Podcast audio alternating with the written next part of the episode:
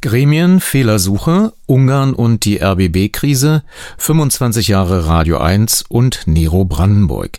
Die Stichworte für Ihre Podcast Schnellorientierung. Los geht's. Medienmagazin Podcast mit Jörg Wagner. Wir legen los mit der Meldung. Patricia Schlesinger ist heute fristlos entlassen worden. Das hat der RBB-Verwaltungsrat heute in einer Sondersitzung entschieden. Ausdrücklich möchte ich klarstellen, dass eine Abfindung für Frau Schlesinger im Zusammenhang mit der vorzeitigen Beendigung ihres Dienstverhältnisses auf der Grundlage der vorliegenden Fakten nicht in Betracht kommt. Vorbereitung auf den nächsten Akt zur Stabilisierung des RBB nach der fristlosen Kündigung von Patricia Schlesinger. Für den RBB wird eine neue Chefin oder ein neuer Chef gesucht. Der Rundfunkrat wird schnellstmöglich in einer außerordentlichen Sitzung eine Interimsintendantin, Intendanten wählen, wobei die Dauer der Berufung auf die Zeit bis zur Wahl einer neuen, eines neuen Intendanten in einem geordneten Verfahren nach den Regularien des RBB-Staatsvertrags beschränkt wird. Sondersitzungen, Sonderversammlungen, Sondersendungen, Rücktritte und Entlassungen. In der Führungs- und Vertrauenskrise beim RBB seit Wochen das Programm. Ja, seit Wochen Führungs- und Vertrauenskrise auch das Programm im Medienmagazin, so auch heute, aber nicht nur. Logisch heute am 27. August 2022 auch zu 25 Jahre Radio 1 und das alles wie gewohnt. Vom Mund zum Ohr auf dem Strahle der elektrischen Kraft.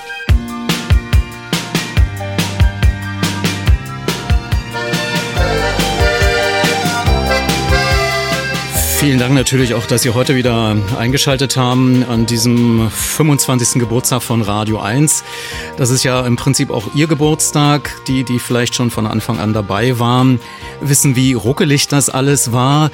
Aber dazu später vorerst äh, wollen wir uns nochmal konzentrieren auf das Thema RBB-Krise. Seit zwei Monaten kommt ja der RBB nicht aus den Schlagzeilen.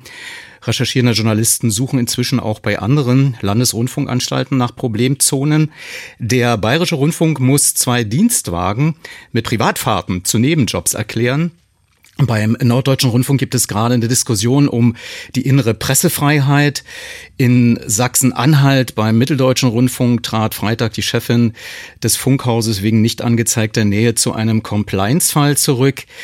Und ich konnte mich heute Mittag mit Rolf zur Brücken telefonisch austauschen. Er ist WDR-Rundfunkratsvorsitzender und seit dem Verzicht des RBB auf den ARD-Vorsitzenden und wieder Willen oder wieder erwarten, ähm, ja, Gremienvorsitzender der Gremienvorsitzendenkonferenz der GVK, dadurch, dass der WDR erneut die ARD anführt. Und ähm, damit ist er der oberste Gremienmensch überhaupt in der ARD. Ich fragte ihn zunächst, wie er auf die RBB-Krise blickt. Also ich bin nicht wieder willen, sondern wieder erwartend. Vorsitzender der Gremien, Vorsitzender Konferenz. Also ich äh, sehe die Vorgänge beim RBB als, äh, naja, ich sage mal, als Katalysator dafür, dass wir alle in allen Rundfunkanstalten und in allen Aufsichtsgremien natürlich unsere Kontrollinstanzen und Kontrollgremien noch einmal kritisch beäugen und äh, gucken, ob wir da richtig aufgestellt sind. Und ich muss Ihnen sagen, was dort jetzt passiert ist, ist natürlich Wasser auf die Mühlen der GVK, die ja immer schon sich dafür stark gemacht hat, dass die Gremien gestärkt werden, dass die Geschäftsstellen vernünftig ausgestattet werden, dass die Gremien dann auch ihrer Aufsichtsaufgabe gerecht werden können. Wo sind denn Ihrer Meinung nach konkret Fehler passiert? In der Unterbesetzung der Gremienstelle? Ach, dazu will ich mich gar nicht äußern äh, zum RBB. Also es ist äh, immer Wohlfall von außen da Kritik zu üben. Ich äh, will Ihnen auch nur sagen, dass ich natürlich allergrößten Respekt vor den Mitarbeiterinnen und Mitarbeitern des RBB habe, die so engagiert und qualitativ hochwertig jetzt ihre Arbeit auch weiter fortsetzen, ungeachtet der augenblicklichen Situation. Das möchte ich auch nochmal betonen. Ich denke, es gibt jetzt genügend Gremien und Arbeitsgruppen, die sich mit den Problemen beim RBB auseinandersetzen. Können wir und wollen wir auch gar nicht bewerten. Für uns ist es nur wichtig, aus diesen Vorgängen dort auch die entsprechenden Lehren zu ziehen, dass in den anderen Anstalten dann eventuell solche Dinge nicht passieren können. Könnte eine Lehre sein, mangelnde Professionalisierung, denn es gibt ja die Forderung mit dem jüngsten Medienstaatsvertrag, der im Oktober den Ministerpräsidentinnen und Präsidenten zur Unterschrift vorgelegt wird, äh, dass man da ja nachjustieren müsse, weil mehr Verantwortung in den Medienstaatsvertrag geschrieben wird. Ja, zweifellos. Natürlich. Es ist dort so, dass die Bedeutung der Gremien ganz erheblich zunehmen wird. Ich äh, sage da nur als Stichwort äh, den Bereich der Qualitätskontrolle. Und insofern, oder Drei-Stufen-Tests, äh, das sind alles Aufgaben, die auf uns jetzt zukommen und wo es natürlich darauf ankommt, dass die Geschäftsstellen vor allen Dingen auch entsprechend ausgestattet sind, um diese Mehrarbeit zu leisten. Gleichwohl muss man natürlich auf der anderen Seite nicht nur die äh, Rundfunkräte, sondern auch die Verwaltungsräte betrachten. Und äh, hier muss man sagen, dass da eine Professionalisierung unbedingt erforderlich ist, vor allen Dingen was die Besetzung des Gremiums angeht.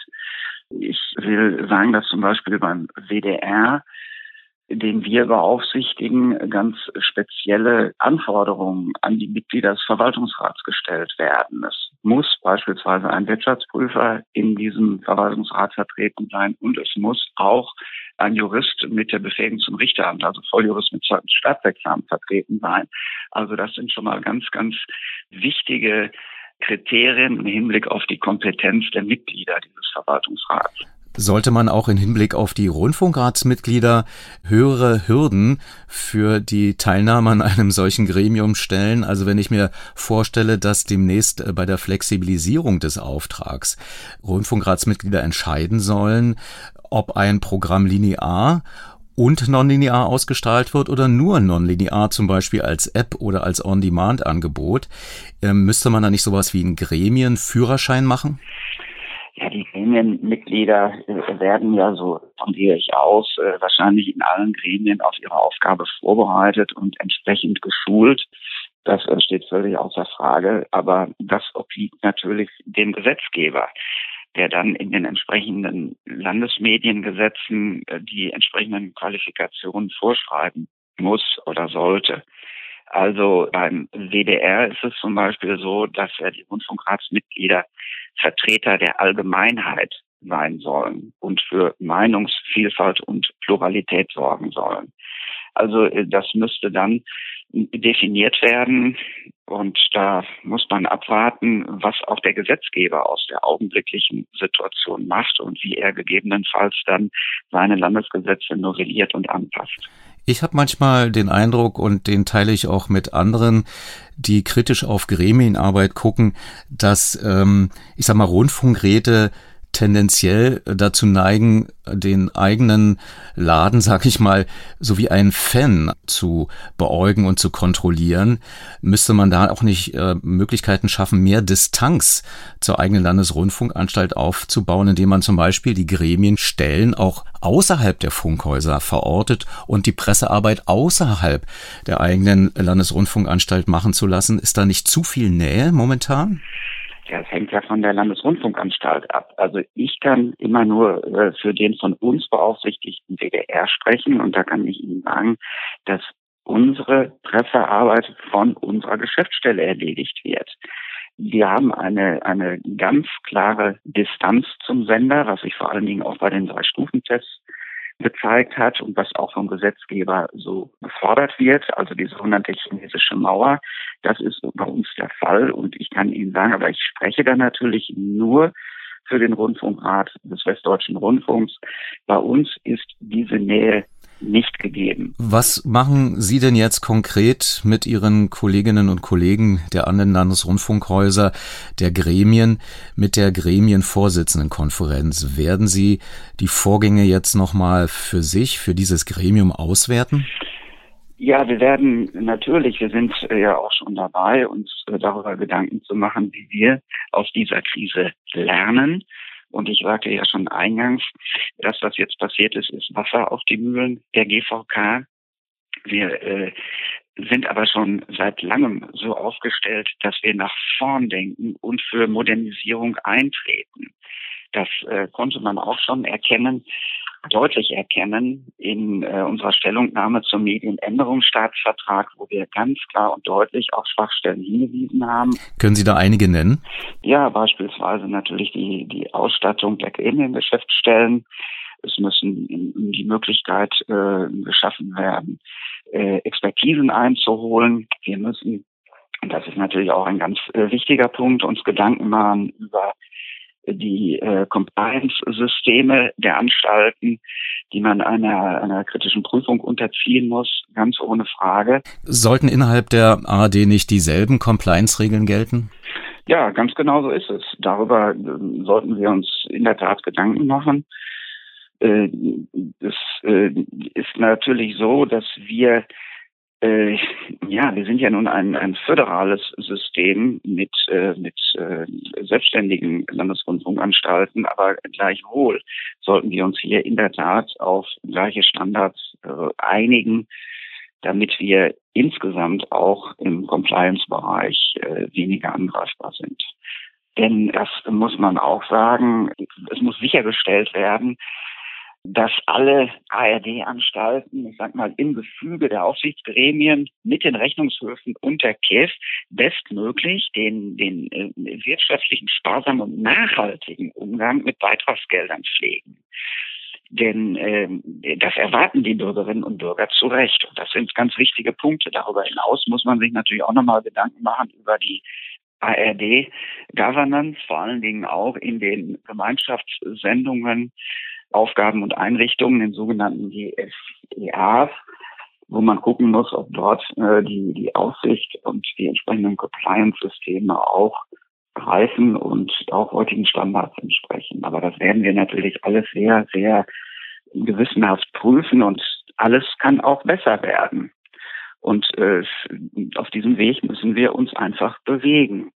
Aber wir haben natürlich hier auch schon in der Vergangenheit eine Menge gemacht. Also ich darf da in diesem Zusammenhang vielleicht äh, ansprechen, das äh, Gutachten der Kommission zur Ermittlung des Finanzbedarfs, wo es um die Anmeldung und äh, das Verfahren quasi der Herstellung des Finanzbedarfs geht. Das sind Zenner-Gutachten.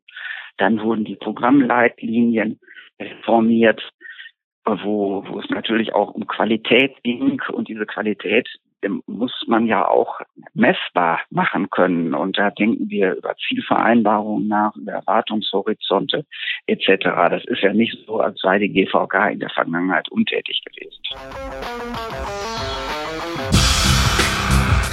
Meint der WDR-Rundfunkratsvorsitzende und Vorsitzende der Gremienvorsitzendenkonferenz Rolf Zurbrücken. Medien global. Mein Name ist Jan Schulte-Kellinghaus und ich bin der Programmdirektor vom RBB, also des Rundfunks Berlin-Brandenburg. Und ich bin hier eingeladen, weil es hier um das Thema, im Grunde um das Thema Rundfunkfreiheit geht und Freiheit des Journalismus. Und äh, die Kollegen hier gerne von äh, Menschen aus anderen Ländern hören möchten, wie das organisiert ist. Und da sind wir ja in Deutschland wahnsinnig privilegiert, weil wir das öffentlich-rechtliche, so ein starkes öffentlich-rechtliches System haben, was auch wirklich dazu da ist, den Einfluss der Politik irgendwie rauszuhalten und für eine unabhängige Berichterstattung zu sorgen. Und das ist natürlich in ganz vielen Ländern anders. Und natürlich ist in ganz vielen Ländern die Politik aber auch, sagen wir mal, die, die kommerziellen Konzerne sind übergriffig und versuchen Journalisten zu beeinflussen, Sender zu übernehmen, die mit Klagen zu überziehen ähm, und so. Und deshalb braucht der, der aufrechte Journalismus weltweit Unterstützung. Und wenn es nur ist, dass ich hierher komme und erzähle, wie es uns geht. Das war am 12. Dezember 2019 in Budapest während einer Veranstaltung im Goethe-Institut. Inzwischen ist Jan Schulte-Kellinghaus geschäftsführender Intendant des RBB und seine damalige Chefin Patricia Schlesinger hat nicht nur den RBB in eine Vertrauenskrise gestürzt, sondern in der Außenwirkung die Arbeit von Jan Schulte-Kellinghaus in Budapest zunichte gemacht oder doch zumindest extrem beschädigt. Darüber will ich jetzt sprechen mit Stefan Oschwart im Südosteuropa-Studio der ARD in Wien, das auch zuständig ist für Ungarn. Stefan, du beherrschst die ungarische Sprache. Welche Reaktion gab es denn auf den Fall Schlesinger in den regierungsnahen äh, Blättern und Medien überhaupt? Ja, hallo Jörg. Also zunächst mal muss man sagen, äh, vergleichsweise wenig, äh, wenn ich da so an meine Amtszeit als Korrespondent äh, zwischen 2012 und 2017 denke. Damals ähm, hatte man so das Gefühl, da sitzt einer mit der Stoppuhr und äh, hört sich ähm, die Berichte von uns an und stoppt dann eben mit, äh, wie viel Anteil Regierungs äh, ähm, O-Ton und wie viel Anteil Oppositions-O-Ton. Äh, also da wurde schon sehr genau beobachtet, was wir da genau gemacht haben. Diplomaten sind da immer aktiv geworden. Also verglichen damit ist das Echo jetzt, ähm, sag ich mal, recht verhalten. Ich habe ein paar Headlines gefunden, also zum Beispiel direkt nach dem äh, Schliesinger ähm, Abgang als ARD-Vorsitzende und RBB-Intendantin. Da heißt es zum Beispiel, deutscher Medienskandal mit beiden Händen gab die Chefin des öffentlich-rechtlichen Rundfunks Hunderttausende Euro aus. Das schreibt mandina.hu damals. Das ist ein konservatives, ähm, regierungsnahes Online-Portal. Und ähm, eine Schlussfolgerung äh, in dem Artikel ist dann, ähm, die Verbindung zwischen SPD-geführten Landesregierungen in Berlin und Brandenburg und dem RBB, Zitat, da wächst zusammen, was äh, zusammengehört, heißt es dann im Text weiter. Also hier äh, wird versucht, eine Nähe äh, zur SPD zu suggerieren. Äh, Pesti Schrazok, äh, auch ein Online-Portal, eine ziemliche Dreckschleuder, muss man sagen, äh, schreibt, äh, wofür die ARD Geld ausgibt, Zitat, ältere Herren lesen die Nachrichten vor, junge Liberale erklären, warum die Zuwanderung gut sei oder warum man die Russen hassen muss. Äh, der einzige Lichtblick ist die Nationalhymne um Mitternacht. Das ist also Pesti Strazok, äh, die Pester Jungs und Origo.hu kann man sagen, das äh, ist ein ganz klares Regierungssprachrohr. Ähm, da geht's dann auch äh, viel um Verschwendung von Geldern etc.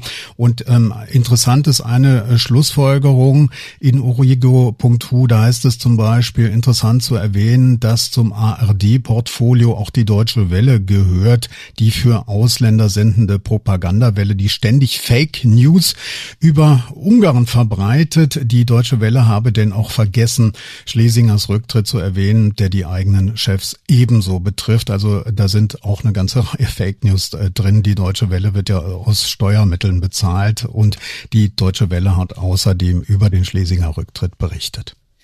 Ja, aber was hat DW Moja, heißt das, glaube ich, ne? Was haben die für, ein, für einen Stellenwert jetzt nach diesem Skandal beim RBB? Äh, wie sind die Arbeitsbedingungen? Also die Arbeitsbedingungen bei DW Magyar, ähm, die sind so, wie sie immer waren. Ich hatte ähm, vor einiger Zeit schon mal mit äh, Dora Disheri gesprochen. Das ist die Redaktionsleiterin von DW Magyar. DW Magyar ist ja äh, vor einem Jahr im April äh, gestartet, also ein Jahr vor der Parlamentswahl in Ungarn und äh, hören wir mal, äh, was mir Dora erzählt hat.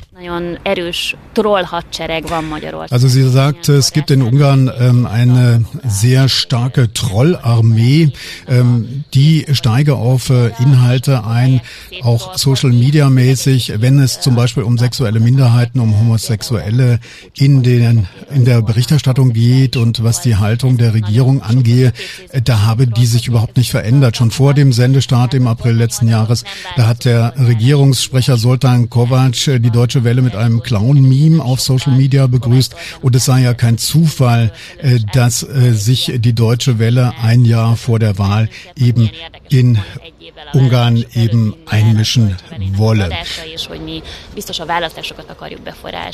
Das sagt also die ungarische Redaktionsleiterin von DW Magyar. Ähm, zu den Themen, da muss man sagen, das sind eigentlich äh, Themen, die für ein breites Publikum interessant sind, nur eben halt auf Ungarisch. Da geht's nicht nur um sexuelle Minderheiten, sondern da geht es zum Beispiel auch um Klimaschutz. Da geht es jetzt viel äh, um den Ukraine-Krieg, weil die Deutsche Welle eben Korrespondenten in der Ukraine hat. Und äh, da ging es äh, vor den Wahlen auch viel um die Schwierigkeiten von Exil-Ungarn äh, wählen zu gehen. Das sind also die Themen, aber äh, das schmeckt offensichtlich äh, der Regierung in Budapest überhaupt nicht. Nun kann ich mich erinnern, es gab früher viel mehr Lärm bei solchen äh, Geschichten. Also äh, ich kann mich erinnern, Udo Olfkötter hat ja mal ein Buch geschrieben über sogenannte korrupte Journalisten. Das wurde genüsslich ausgeweidet. Warum ist das jetzt verhältnismäßig still in Ungarn? Wenn man mal jetzt absieht ja. von den, von den Headlines, die du da vorgelesen hast. Äh, das ist in der Tat eine Frage, die ich mir auch gestellt habe und ich habe natürlich auch die Kollegen mal gefragt, wie ist es denn eigentlich? Äh, kriegt ihr jetzt Häme? Äh, was ist das Echo auf diesen Schlesinger Rücktritt und diesen Skandal in der ARD, muss man ja so nennen. Und ähm, der Producer in Budapest, der für das ARD Hörfunkstudio in Wien arbeitet, der sagte, er hat noch gar keine Rückmeldung äh, bekommen. Auch die anderen Kollegen, auch beim ZDF, äh, sagten, Nee, also Sie haben keine Rückmeldungen bekommen, aber ich war äh, gestern noch mal im ARD-Studio in Wien und habe den Studioleiter gefragt, äh, wie er das denn einschätzt, warum das so ist, äh, zumal es ja in Österreich durchaus Berichterstattung gab über diesen Schlesinger Skandal, deutlich mehr Berichterstattung und auch die Vergleiche zum ORF. Hören wir mal rein, was er sagt. Also ich könnte mir das beim Fall Ungarn so erklären, dass Ungarn ein bisschen versucht, sich stärker wieder proeuropäisch aufzustellen. Da geht's um Geld, da geht's um EU-Töpfe. Für Medien ist es ja schwierig, in Ungarn direkt mit Regierungsmitgliedern zu arbeiten und die zu befragen. Da gibt es so gut wie kaum eine Antwort. Aber das fällt auf. Das passt in die allgemeine Großwetterlage. Da ist es nicht ratsam, jetzt vielleicht auf diese äh, Medien äh, in Deutschland einzuschlagen, weil man vielleicht eben Deutschland als Unterstützer benötigt für die Gelder. Also das ist die Erklärung von Nikolaus äh, Neumeier. Er ist äh, der Studioleiter im ARD-Studio Wien. Ich äh, finde diese Erklärung ziemlich plausibel. Ähm, das würde erklären, warum man im Vergleich zu früher ähm, doch eher moderat reagiert hat auf diesen doch wirklichen Skandal, den man als gefundenes Fressen auch nutzen könnte. Mein Stefan Oschwart, er ist ARD-Korrespondent für Südosteuropa in Wien. Vielen Dank erstmal bis hierher. 25 Jahre Radio 1. Play it again. Ich schwöre, dass ich meine Kraft dem Wohle des deutschen Volkes widmen und Gerechtigkeit gegen jedermann üben werde. So wahr mir Gott helfe.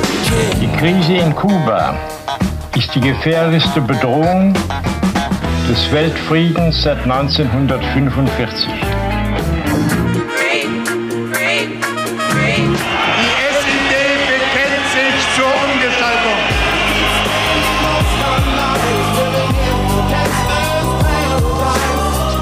Vorwärts immer, rückwärts nimmer. Bald will Ihr Radio nur noch eins. Radio 1. Ab 27.08. auf dieser Frequenz. 25 Jahre Radio 1. 25 Jahre Medienmagazin. Genau so ist es und wir können natürlich an diesem Tag äh, nicht umhin, Geburtstag zu feiern, aber auch äh, kritisch drauf zu blicken. Aber erst noch mal ein kleiner Rücksturz in die Vergangenheit. Na, wollen wir nicht? Dringenden Lichtspruch an ORB und TRAF.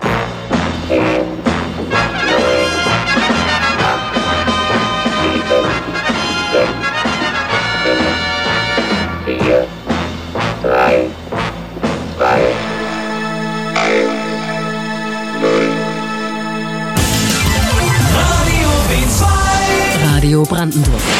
Die Möglichkeit zu sagen, wir machen gutes Radio. Helmut Lehnert, bis 2005 Radio 1-Chef. Gleichzeitig auch erfolgreiches Radio und gleichzeitig modernes Radio. Diese Chance besteht jetzt durch diese Kooperation zwischen SFB und ORB.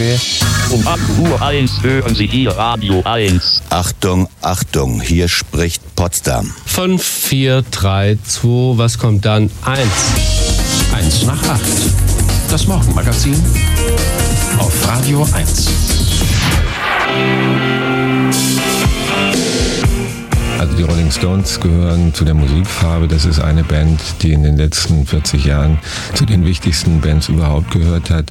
Und äh, wir haben aber nicht mit den Stones begonnen, weil das äh, unbedingt die Musikfarbe repräsentiert, sondern weil das einfach ein guter Titel ist für einen Programmstart. Herr von Milewski, mal eine kurze Assoziationskette. Was fällt Ihnen ein? Welche Stichworte fallen Ihnen ein zum Titel Radio 1? Autohaus 2 mach 1. Herr Rosenbauer, eine Fachfrage. Ähm, ich hoffe, Sie sind guter Dinge und meinen auch, dass man auf den Radiomarkt noch eins draufsetzen kann. Ja, man kann auf den Radiomarkt vor allen Dingen eins draufsetzen, was ich mir von diesem Programm wünsche. Ich wünsche mir guten kritischen Journalismus von diesem Radio und gute und sehr differenzierte Musik. Das fällt mir so ein. Für Radio 1 stehen zum Beispiel Oasis. Peter Razun bis zu seinem Tod 2014 Radio 1 Musikchef. Eine Sheryl Crow oder auch die Rolling Stones. The Stones Complete. Die Geschichte der größten Rock'n'Roll-Band aller Zeiten. Wir werden in Deutschland mal dafür kämpfen, dass endlich Pop- und Rockmusik, die uns seit 40 Jahren begleitet, äh, in den Stand der Kultur erheben.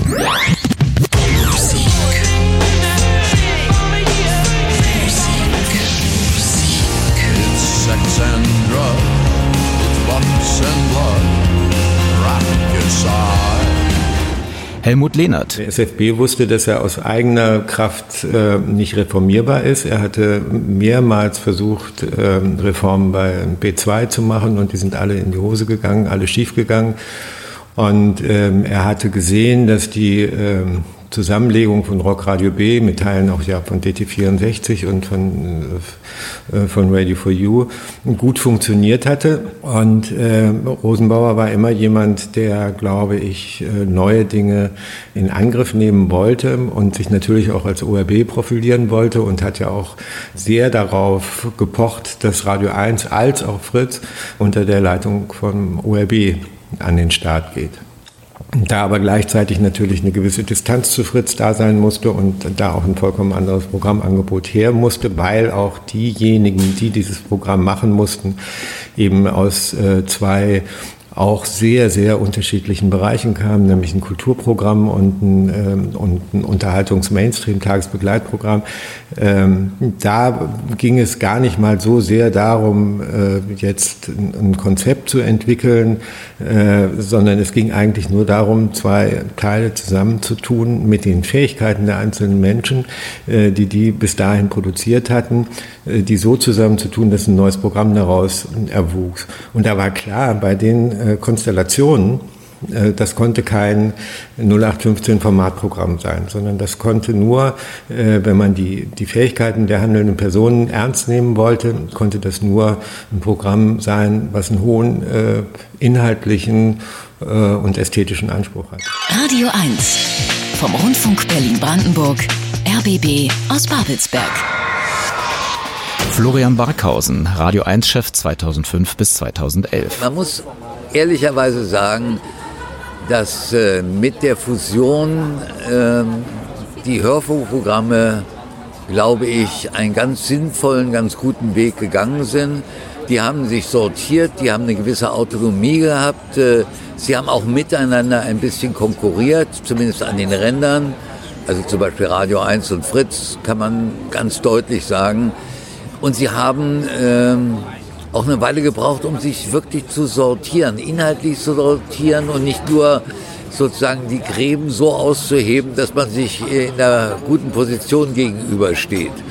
Äh, ich glaube, dass das weitestgehend gelungen ist und das war sicher auch eine schöne Zeit, äh, in der ich bei Radio 1 war, zum Beispiel die Übereinkunft mit Fritz klar zu machen, was ist U30 und was ist Ü30, wie kann man die abgrenzen. Ja, da sind wir sehr sinnvoll miteinander umgegangen. Manche anderen haben dann immer noch Probleme gehabt, so was ist jetzt 88.8, was ist Antenne, äh, die ja auch große Überlappungen hatten und bei den Kulturprogrammen so. Also ich glaube, das hat sich alles sortieren und schütteln müssen und ist dann zu einem ganz guten Ende gekommen. Radio 1, der schöne Morgen. Leben live mit Volker Wiebrecht und Robert Skopin. Guten Morgen, Berlin und Brandenburg. Wir freuen uns sehr, dass Sie da sind. Äh, wir kämen dann in den nächsten drei bis acht, vielleicht auch 15 Monaten täglich hier. Ja, so wie du jetzt aussiehst, kommst du nicht mehr so häufig. Ja. Nicht mehr so häufig kommt nicht Volker Wiebrecht, sondern Robert Skopin. Er wurde 2011 Radio 1-Chef und kämpfte mit der Dialektik zwischen Kontinuität und Erneuerung. Ich habe mich ja häufig gefragt, auch immer wieder bei Radio 1, dass ich noch nicht in der Verantwortung war, warum sind wir nicht viel mutiger und schneller in den Veränderungen? Und habe dann festgestellt, warum. Weil es eben äh, einem auch nicht immer unbedingt gedankt wird am Anfang. mittelfristig und langfristig, glaube ich, ist es richtig. Aber am Anfang äh, macht man ja auch was kaputt. Und das vergisst man sehr schnell, wenn man so begeistert ist von dem Neuen dann auch. Ja. Also, und ich glaube, das habe ich tatsächlich unterschätzt, dass äh, eben äh, diese, das Hörer eben, dass es unterschiedliche Geschwindigkeiten auch gibt. Wann sich Dinge tatsächlich für jemanden vielleicht verbraucht haben, dass äh, man auch das Loslassen, da braucht der eine oder andere länger, ist wie eine Trauerarbeit. Der eine ist nach einer Woche fertig, der andere nach zwei Jahren noch nicht mal. Und so gibt es eben auch hier ein unterschiedliches Tempo an der Stelle. Und wenn etwas beendet wird, dann äh, ist immer noch die Frage, ist das Neue tatsächlich stärker und beherrscht eben die Hörer eben ähm, deutlicher? Ich glaube, da habe ich auf jeden Fall dazugelernt. Aber ich glaube, man muss auch aufpassen und nicht die falschen Schlüsse ziehen, nämlich nicht die, die da lauten, also sollte man nur noch ganz behutsam und fast gar nichts mehr ändern. Das, glaube ich, wäre auch gefährlich. Also ich glaube, manchmal muss auch wirklich die Säge raus. Das war nur einer von vielen Höhepunkten aus 2.733.120 Sendesekunden Radio 1.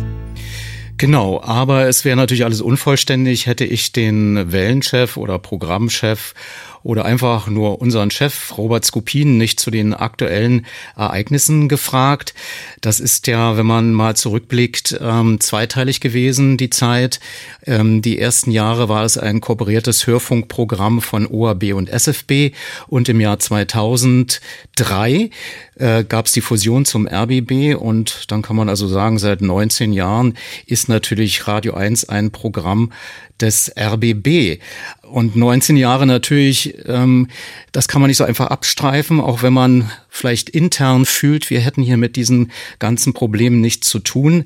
Aber Anlass für mich auf jeden Fall, in die karge Chefetage zu ziehen mit grau-grüner Auslegware und äh, dem Radio 1 Chefzimmer mit circa 20 Quadratmetern, ähm, dann auch den Chef zu fragen, wie er auf die RBB-Krise blickt. Ja, es steht ja quasi alles zur Debatte jetzt, ne? also das gesamte ARD-System. Deshalb ist es natürlich ganz spannend, sich das ARD-System anzuschauen und ähm, es ist ähm, interessant, wenn du auf den ORB vor allem gehst, weil der ORB war ja immer die schlanke Anstalt. Es war ja eine Neugründung ähm, unter Hans-Jürgen Rosenbauer als Intendanten, der vom WDR kam. Und ich glaube, ähm, wer beim WDR war, der, also das war fast ein Gegenentwurf. Ne? So wollte er ähm, die ARD nicht verstanden wissen und er hat eine ganz, ganz schlanke Anstalt äh, hier eröffnet. Äh, unter der haben wir teilweise auch gelitten, aber ich glaube, die war eigentlich gut. Eigentlich war die ähm, auch stilprägend und wichtig für die ARD damals. Und ähm, es gab ganz flache Hierarchien. Er selber war natürlich schon ein starker Intendant, aber, aber er war auch immer ansprechbar. Also der ging ja wirklich über den Hof, der war anfassbar, der war auch da, der war vor Ort. Und äh, die Arbeit damals und ich glaube auch der Start von Radio 1 ähm, ist massiv vom ORB und weniger vom SFB unterstützt gewesen und supported. Und ähm, ich glaube, dass die Fusion ähm, obwohl sich Frau Reim als Fusionsintendantin, glaube ich, wirklich alle Mühe gegeben hat, trotzdem nicht hundertprozentig gelungen ist, bis heute eigentlich. Und dass das die Problematik, also damit sage ich nicht, dass das jetzt alles irgendwie deshalb damals schon entstanden ist, aber das hat quasi dann das Problem, was wir heute haben, glaube ich, sogar noch verschärft. Irgendwie. Und deshalb äh, ist die Krise auch so groß. Aber Radio 1 war schon immer sowas wie eine Insel in der Insel, autark. Das war das Geheimrezept. Ich kann mich erinnern, in der Berliner Zeitung stand mal, bei Radio 1 macht jeder seins. Also nochmal in diesem Nukleus war nochmal sowas wie eine Autonomie. Also sehr viel Verantwortung übertragen auf die einzelnen Macherinnen und Macher. Ähm, nun hatte man den Eindruck, in den letzten Jahren, seitdem Patricia Schlesinger da war, gab es eher so den zentralen Gedanken, alles steuern zu müssen, alles steuern zu wollen. Ist dieser Eindruck richtig? Und wenn ja, wie, wie, wie funktionierte dieser Machtapparat eigentlich? Ich glaube, der Eindruck ist richtig. Also ich glaube schon, dass man davon sprechen kann, dass sie eine der mächtigsten Intendanten äh, in der ARD gewesen ist. Ähm, also einige sprechen ja fast von einem absolutistischen Herrschaftssystem. Ich glaube, das kann man so sehen. Es gab ja auch Sonnenkönigin, also da gab es ja vieles. Wobei in der ARD Intendanten immer mächtig sind. Sie war halt noch mächtiger und noch besonders mächtig. Ähm, aber es ist auf der anderen Seite auch wieder richtig, dass sie auch ähm, Radio 1 in anderer Art und Weise einbezogen hat. Aber mir wurde quasi erklärt, äh, der RBB könnte viel lernen von Radio 1. Das war der Grund, warum wir uns öffnen sollten und auch stärker an die äh, Strukturen angedockt werden ähm, sollten und auch sind.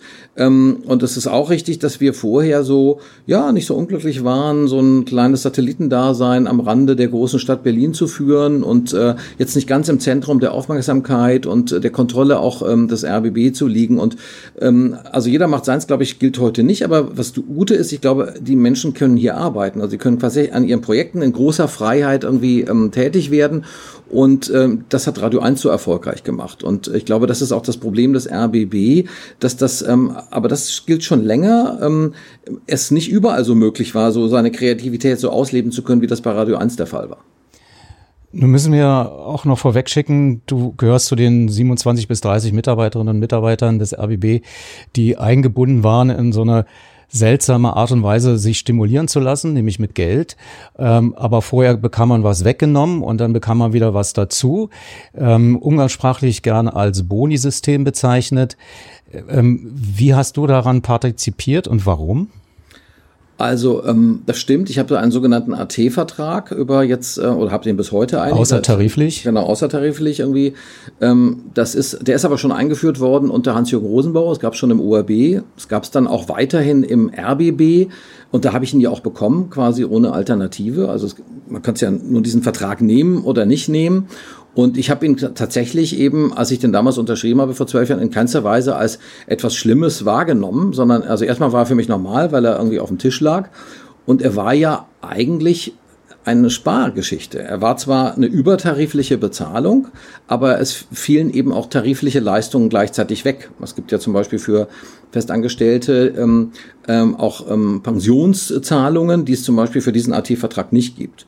Und so war ähm, eigentlich dieser AT-Vertrag für mich ähm, nie diskutiert und ich habe mir heute auch nochmal quasi erklären lassen und das jetzt auch erstmal richtig verstanden, weil ich mich ja dann erstmal informiert habe, weil ich ja gar nicht wusste, dass in anderen AAD-Anstalten ähm, anders bezahlt wird. Ich dachte ja, das war ja möglicherweise ist normal, dass das eben dort anders ist. Die werden, da werden ähm, Führungskräfte eben auch tariflich bezahlt, bekommen aber Zulagen. Äh, allerdings sind die an keine Ziele gebunden, sondern die kriegen die einfach so. Jetzt kann man das so und so finden dann allen im Punkt, aber äh, bei uns war es eben tatsächlich so, dass da eben auch ähm, Ziele waren. Das war teilweise frustrierend, weil das sind ja auch Ziele, die ich gar nicht beeinflussen kann. Ich bin der Programmchef von Radio 1 und steht in den äh, allgemeinen Zielen dann drin die Fernsehquote beispielsweise, für die ich ja in keiner Weise irgendwie was machen kann. Oder auch der Hörfunkmarktanteil generell, den ich zwar über Radio 1 natürlich minimal mit beeinflussen kann, eben aber auch nicht. Und Früher waren es auch noch, ähm, hat das auch noch was von Schüler, ähm, also von Noten, einfach weil ähm, die meine Führungskraft, also mein Vorgesetzter, hat mich auch noch benotet, was meine Kommunikationsfähigkeiten angeht, etc. Und auch davon war dann abhängig, was man bekam. Aber das, was ich bekam, war nie mehr als ein Monatsgehalt. Und äh, auch das ist vor zwölf Jahren erklärt worden. Damals hatten ja alle festangestellten Mitarbeiter noch 13. Monatsgehälter und das war eben mein 13. Monatsgehalt. Und ich äh, sollte mir das halt irgendwie über diese Zielgeschichten eben erarbeiten. Ähm, das, so habe ich das die ganze Zeit verarbeitet. Ich habe dann aber natürlich mitbekommen, und das ist ja kein Geheimnis gewesen, dazu gab es auch eine Versammlung, wie 2018 das System im RBB dann verändert wurde und äh, die Geschäftsleitung auch von diesem System ähm, äh, profitieren wollte. Und es gab damals auch große Diskussionen, weil ähm, es gab schon Widerstand. Es ist jetzt nicht so, dass das einfach nur glatt durchgelaufen ist, sondern es gab große Diskussionen, ähm, ob das jetzt wirklich die beste aller Ideen ist. Ohne dass wir, das muss man auch mal einräumen, alle überhaupt verstanden hatten, was das eigentlich genau heißt, dass es jetzt für die Geschäftsleitung geöffnet wurde. Und das haben wir ja jetzt auch erst richtig gesehen.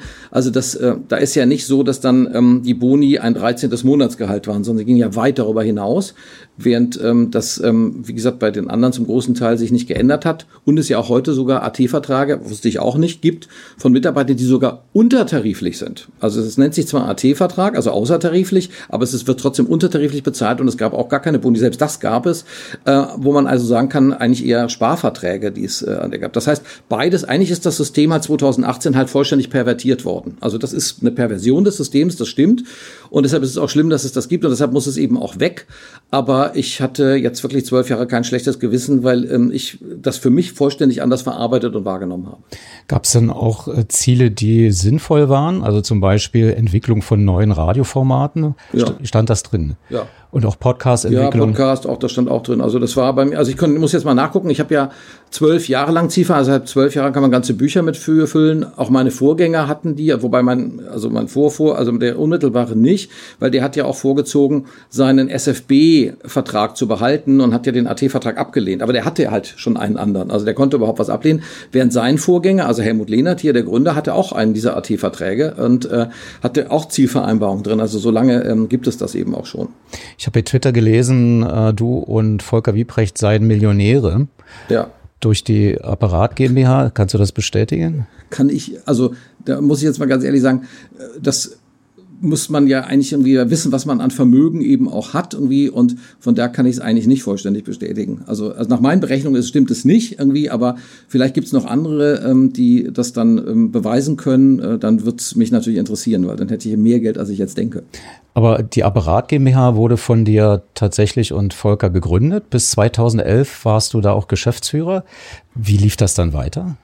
Ja, das war ja damals, ähm, ich musste natürlich aussteigen aus der Apparat Multimedia GmbH äh, und ich suchte quasi dann auch für meine Anteile eben ähm, mögliche Käufer, bis äh, die damalige Intendantin Dagmar Reim sagte, das geht so nicht. Äh, ich kann jetzt nicht an irgendjemanden verkaufen, weil nach außen natürlich sehr schnell der Verdacht irgendwie ähm, entstehen könnte, dass es irgendwie ein Strohmann, ja, weil der RBB auch unbedingt mit dieser Firma weiter ähm, auch ähm, zusammenarbeiten wollte und sagte, das ist, das riecht irgendwie ganz komisch, wenn man eine Firma mal hatte und ähm, dann verkauft man die Anteile und wird möglicherweise oder wird dann selber Programmchef und arbeitet dann weiter mit der Firma zusammen und hat so das Gefühl, vielleicht ist das ja irgendein Kumpel, der das gekauft hat und nach ein paar Jahren kehrt man dann wieder zurück und hat der Firma viele Aufträge gegeben und deshalb hat, ähm, war die Lösung damals und darauf wurde auch bestanden, dass ähm, die ähm, RBB Media ähm, diese Anteile übernimmt dann auch und deshalb musste nach einem sehr aufwendigen Verfahren die Firma eben auch bewertet werden. Das musste damals auch durch den Verwaltungsrat und das, glaube ich, auch den Rundfunkrat und ist dann besprochen worden.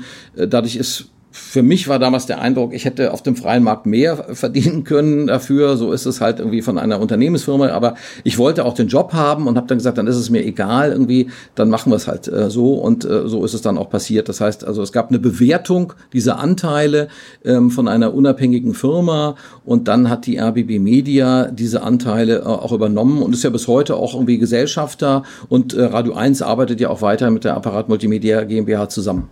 Vielleicht ja auch ein Grund, warum Radio 1 so einmalig ist in der ARD-Familie. Man hört ja auch immer Land auf, Land ab. Wenn ich wirklich ein gutes Radio hören will, ohne jetzt in die Frage gleich ein Eigenlob hinein zu produzieren. Aber es gibt nichts Vergleichbares, vielleicht auch, weil es sowas wie ein Radiolabor gibt mit der Apparat Multimedia GmbH? Oder gibt es auch noch andere Quellen der Kreativität bei Radio 1? Ja, also erstmal sind ja alle Mitarbeiter schon relativ äh, kreativ. Was heißt relativ? Also streiche relativ.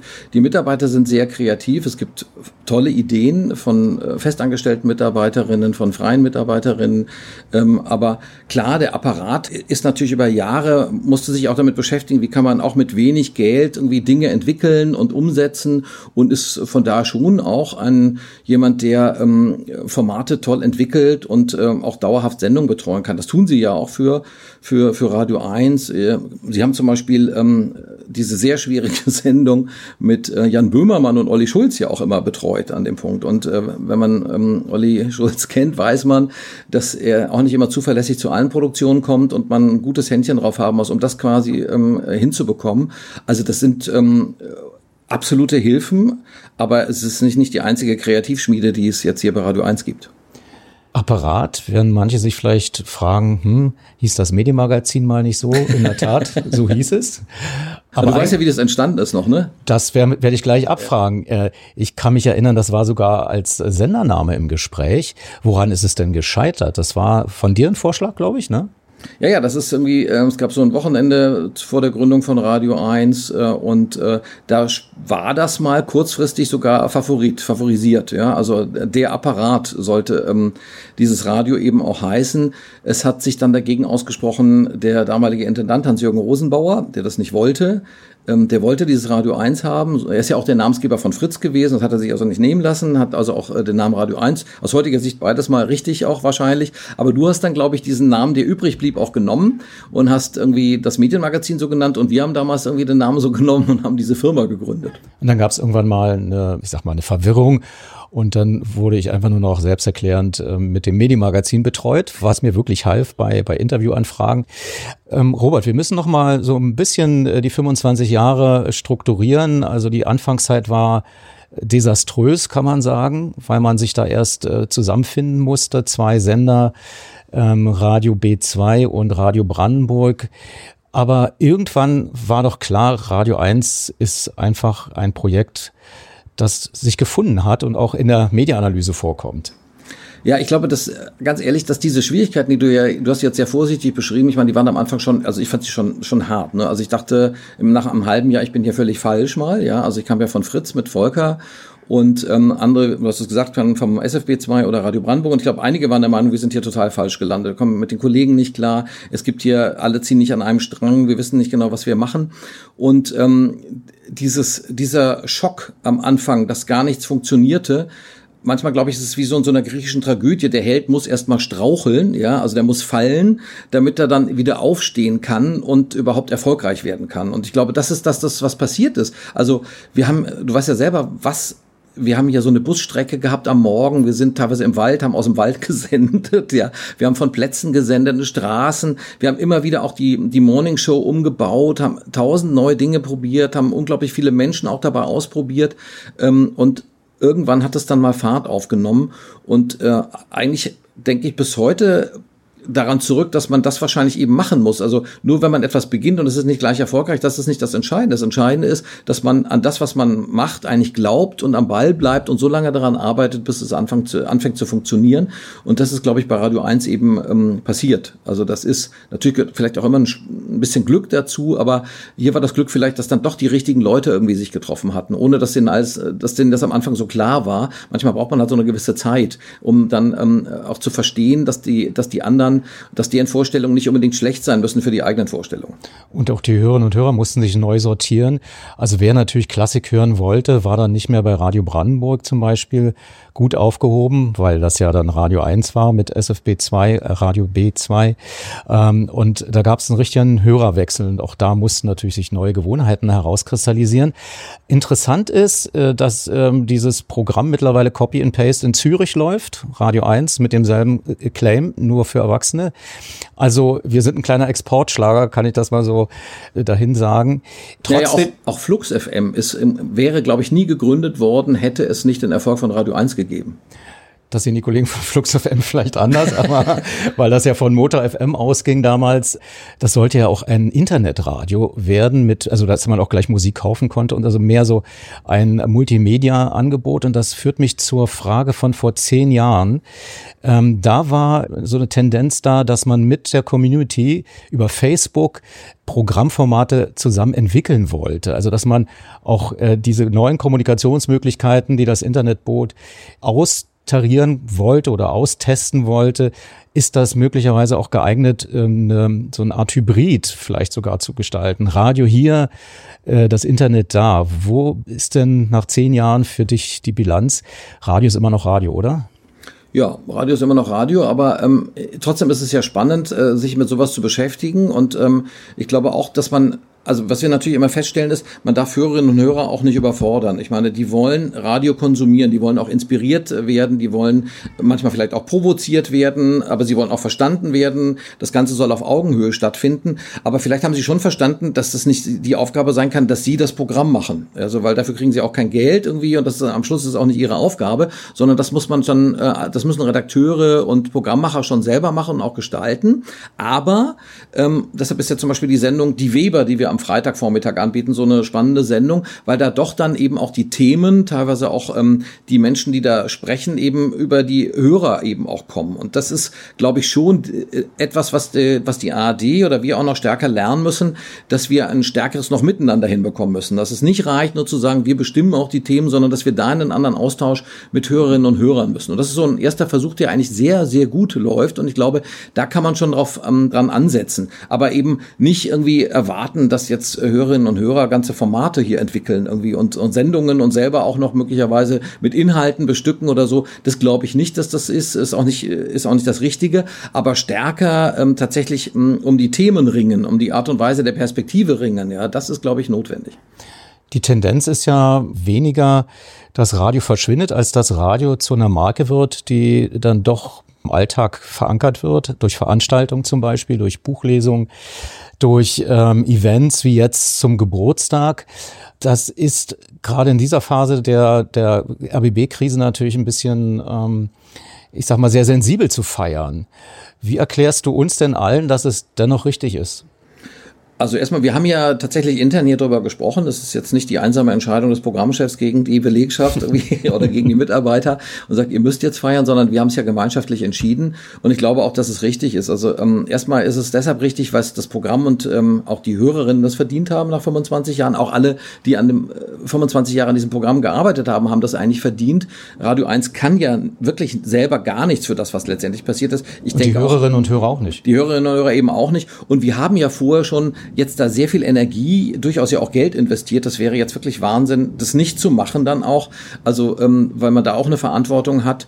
Und ich glaube, dass ähm, die Hörerinnen und Hörer auch um, differenzieren können dann auch. Also bei allem Ärger, den wir ja selber auch verspüren und, und wir uns ja auch darauf vorbereiten, möglicherweise auch Diskussionen dazu führen, dann am Parkfest äh, oder auch an anderer Stelle, ähm, glaube ich, ist das ähm, trotzdem angemessen ähm, zu feiern, diese 25 Jahre, dass wir uns das anders vorgestellt haben, das ist ja, ich meine, das glaube ich, das ist ja allen klar. Also das ist jetzt nicht so, dass man da psychisch jetzt vollständig frei ist an, an dem Punkt. Also ich, Mitarbeiter, glaube ich, und Mitarbeiter des RBB gehen jeden Tag zurzeit eben belastet nach Hause und belastet auch zur Arbeit und ähm, grübeln selber danach, ähm, wie sie in diese Situation hineingekommen sind und was sie vielleicht selber auch dafür getan haben oder eben nicht getan haben.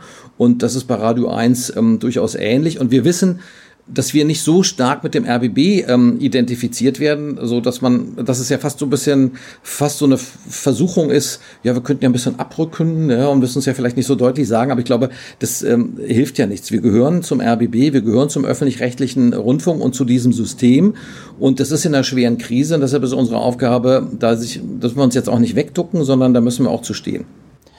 Die Krise wird irgendwann vorbei sein. Wie sieht's denn mit der Vorstellungskraft aus äh, bezüglich der nächsten 25 Jahre? Also es ist jetzt eine sicherlich eine gewagte Abschlussfrage, aber äh, dennoch gibt's ja Tendenzen, ähm, werden die jetzt schon konzipiert? Gibt's jetzt schon sozusagen kleine Geburtspröbchen für einen weiteren kontinuierlichen Erfolg von Radio 1. Die MA schwankt immer mal ein bisschen die Medienanalyse in der Akzeptanz. Das ist auch teilweise der Methode geschuldet, weil das Erinnerungsvermögen da abgefragt wird und manche können sich vielleicht nicht mehr so gut erinnern. Aber äh, dennoch, Radio 1 ist sehr stabil und sehr kreativ. Wohin wird's gehen? Gibt's da schon Ideen? Also was du die MA angesprochen hast, also zurzeit sind wir nicht unglücklich. Wir sind ja in Berlin nach der MA, ich glaube Marktanteil auf Platz zwei. Ähm, ich habe vor kurzem hier von einem Fachmann gehört, Radio 1 ist ein sogenannter MA-Darling, ja, weil offensichtlich ähm, private Mitbewerber in ihren eigenen Trackings sich immer stärker sehen als äh, Radio 1 und dann immer ganz erstaunt sind, dass Radio 1 in der MA dann eben so extrem stark auch ist.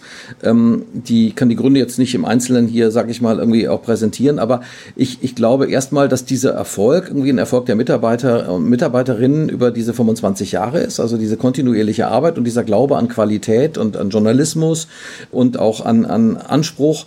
Deshalb ist er, glaube ich, absolut äh, verdient. Ja, ich, keine Ahnung, was in 25 Jahren ist. Also ich da, das werde ich. Äh, Aber auf den Weg dahin muss es ja vielleicht sowas wie Leitplanken jetzt schon geben. Naja, also erstmal glaube ich, ähm, also wir wissen, welche Bedeutung Podcasts haben.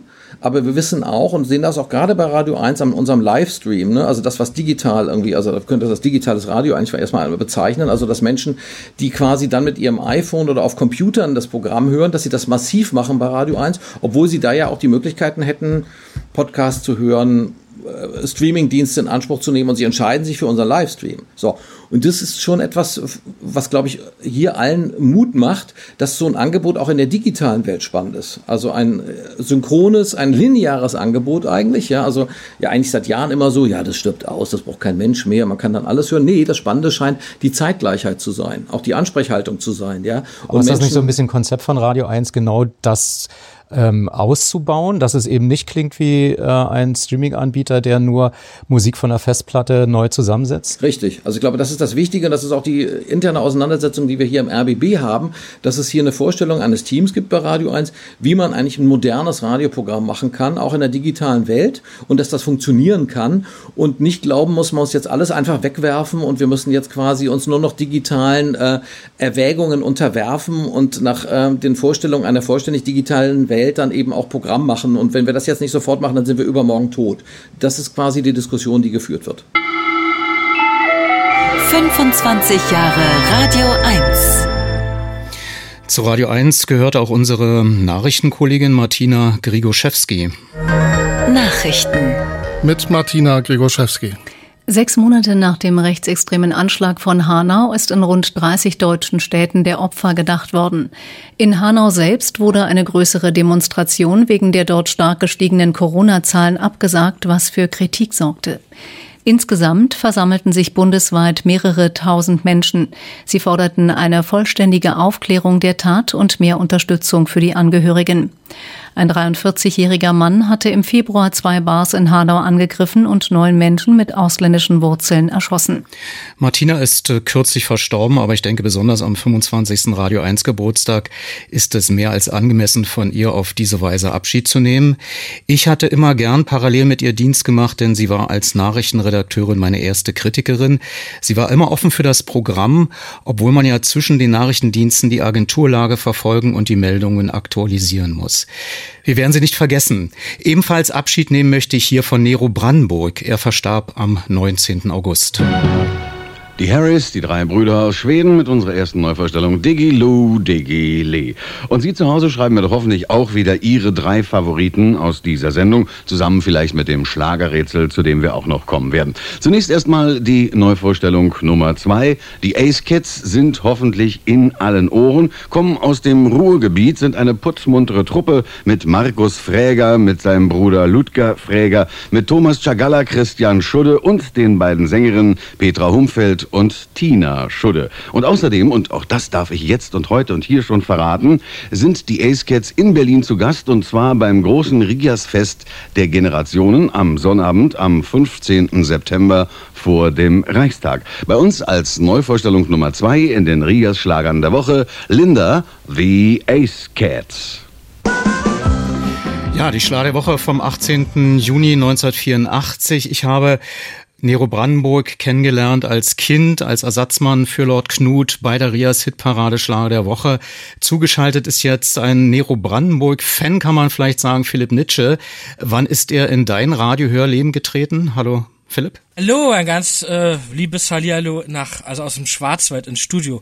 Ja, also in mein Leben ist er vor etwa zweieinhalb Jahren mit hineingetreten. Und das ist eine ganz skurrile Geschichte. Ich war ähm, auf deiner YouTube-Seite irrsinnig viel am Rumstöbern und bin auf diese Radio 1 Legenden und die Vorbereitungen dazu gestoßen und unter anderem auf Gregor Rotschalk. Und dann habe ich weiter gestöbert, dann gab's, ging's zu Thomas Gottschalk mit Gregor Rotschalk. Und die erste Frage von Thomas Gottschalk war, äh, was ist eigentlich mit Nero Brandenburg? Und ich habe da aufgehorcht, fand den Namen interessant und äh, Gregor Gottschalk sagte es, ähm, dass es zu, dass er da bei Facebook ganz viel aktiv ist.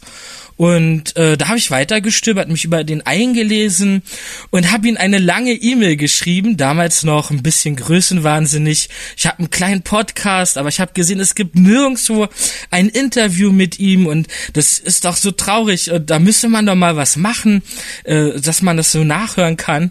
Und das muss er irrsinnig lustig gefunden haben, weil zwei Tage später hatte ich eine Freundschaftsanfrage äh, bei Facebook und so entstand so ein freundschaftlicher Kontakt äh, über die Zeit. Und er hat mir irrsinnig viel geholfen. Ich mache äh, Bürgerradio und war auch bei RBB Kultur schon mal aktiv und hat das immer verfolgt und äh, sogar bei der ersten Sendung äh, nachts eingeschaltet und mir dann Tipps gegeben. Ähm, er hat sehr auf die korrekte Aussprache geachtet ähm, und auch der war auch ein Virtuose, wenn es wirklich darum ging, äh, aus der Ferne in Sachen Spracherziehung zu helfen. Da hat er mir irrsinnig viel äh, geholfen, war so ein Mentor und ähm, auch als es dann weiterging, hat er immer wieder äh, geguckt, was man so macht, sich mal gemeldet. Ähm, das war eine ganz tolle Beziehung, die sich da aufgebaut hat. Er war einfach interessiert an jungen Menschen und, und fand das irgendwie auch wild, äh, was man da so veranstaltet. Und so gab es immer wieder öfters Kontakt zu ihm. Wir werden im Podcast Bonus-Track noch mehrere Sachen von Nero Brandenburg hören.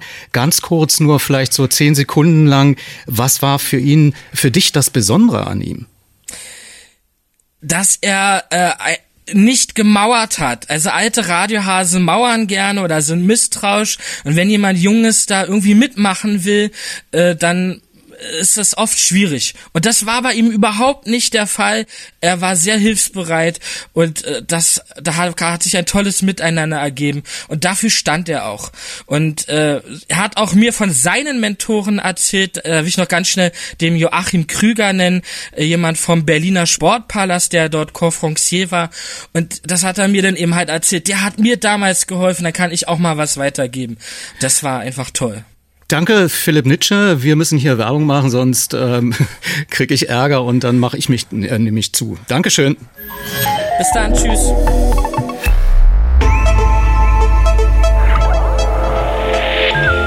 Medienmagazin Podcast. Bonustrack.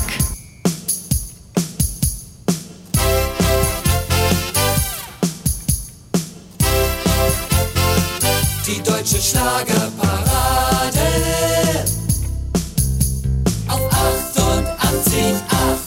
Und das ist das Zeichen für ein munteres Wochenende, jedenfalls für den Beginn und für die, die so langsam ins Wochenende reinrutschen können. Hier ist die Deutsche Schlagerparade, Ausgabe 1271, Nero Brandenburg am Mikrofon, acht Neuvorstellungen, zehn Platzierungen, mehr habe ich hier nicht zu sagen. Also bleiben Sie bis halb acht unsere Gäste und darüber hinaus natürlich auch noch, hier ist Berlin 88,8.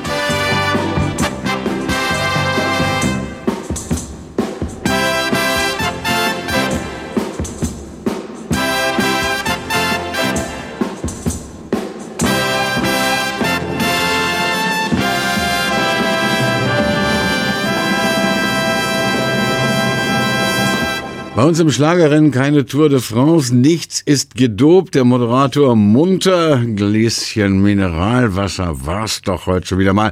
Und das auch noch in kleinen Schlucken. Herz, was willst du überhaupt noch mehr? Neuvorstellung 1, Peter Sebastian, Kollege und Sänger, das heißt, erst war Sänger und dann Kollege. Also wir müssen ja mal die Kirche im Dorf lassen und die Reihenfolge einhalten. Ruh dich einmal bei mir aus. Sein neuer Titel schicken wir in die Wertung als Neuvorstellung 1. Peter Sebastian. Damit ist klar, Nero Brandenburg war nach dem Ende von Rias Berlin nicht untätig, fand unter anderem eine Radioheimat bei Berlin 88.8 vom Sender Freies Berlin, später auch Rundfunk Berlin Brandenburg.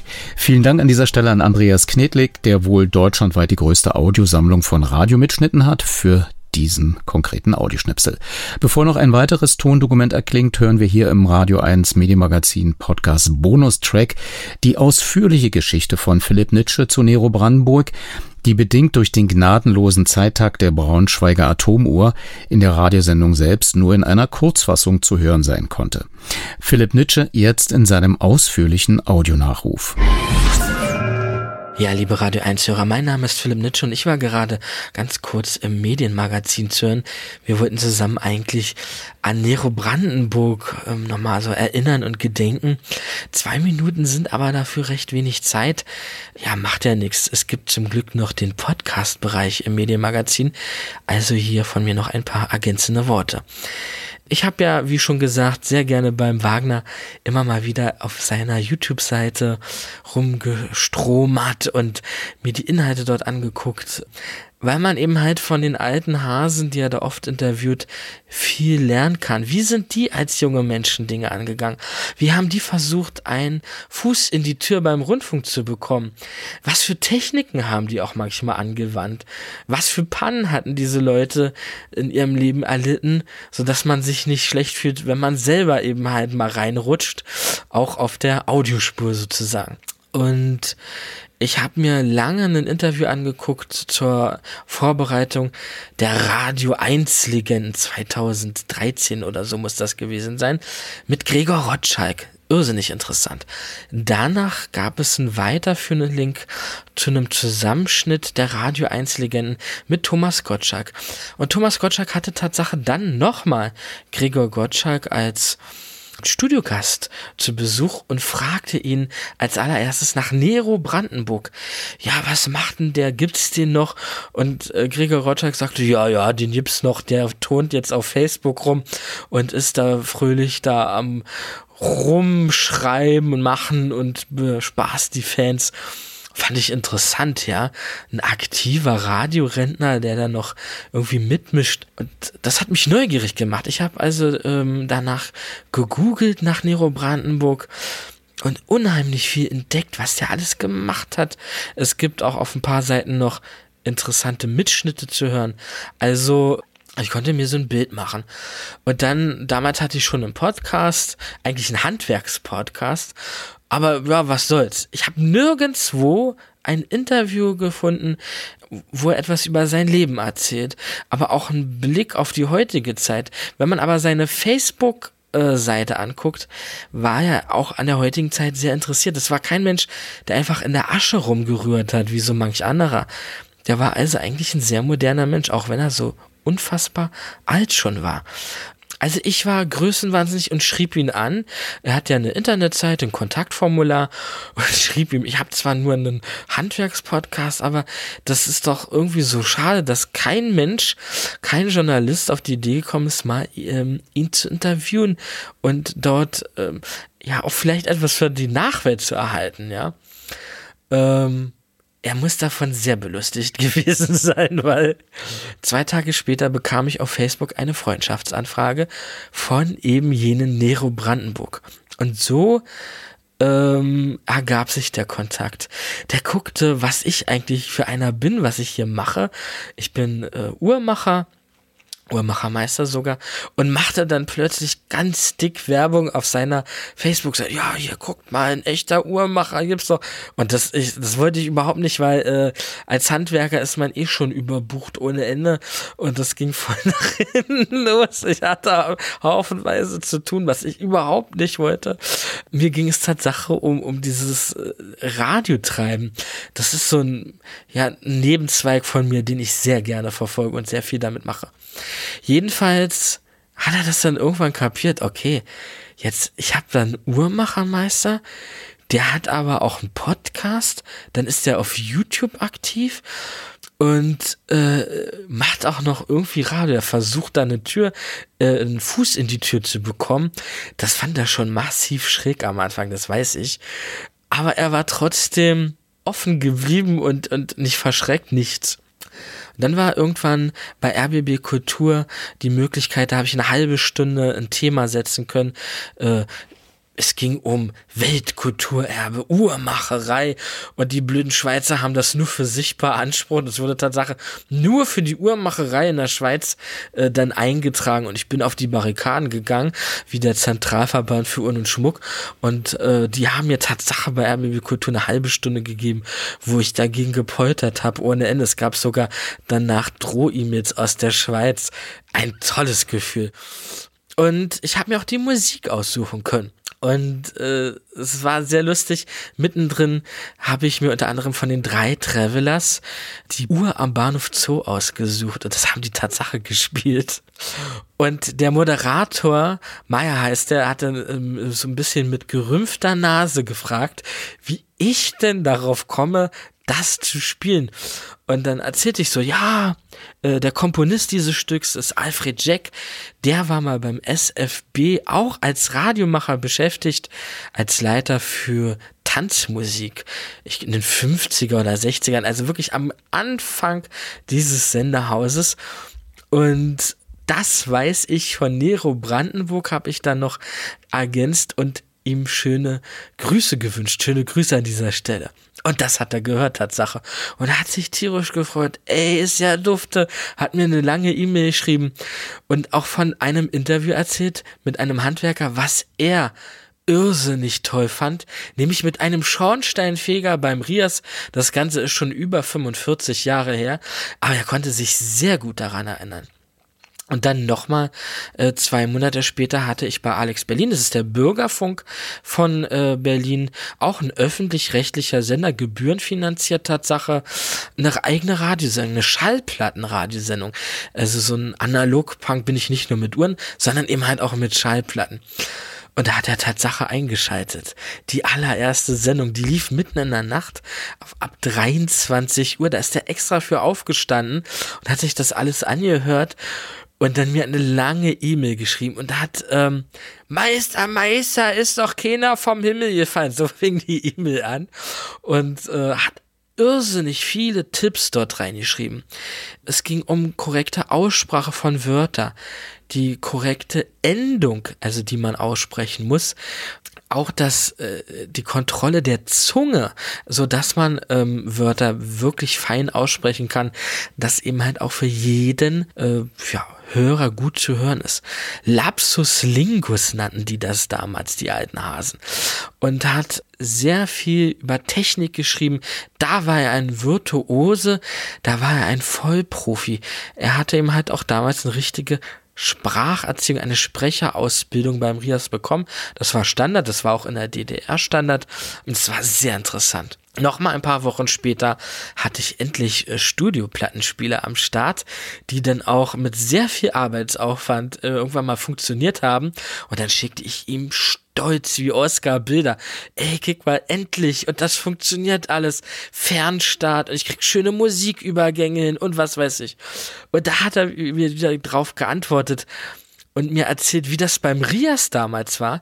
Das war nämlich nicht so, dass die Musik auf die Antenne einfach vom Plattenspieler kam, sondern das wurde umgeschnitten auf Band und Studiotechniker haben dann, wenn eben halt der Moderator seine Moderation beendet hat, dieses Stück Musik abgefahren vom Band.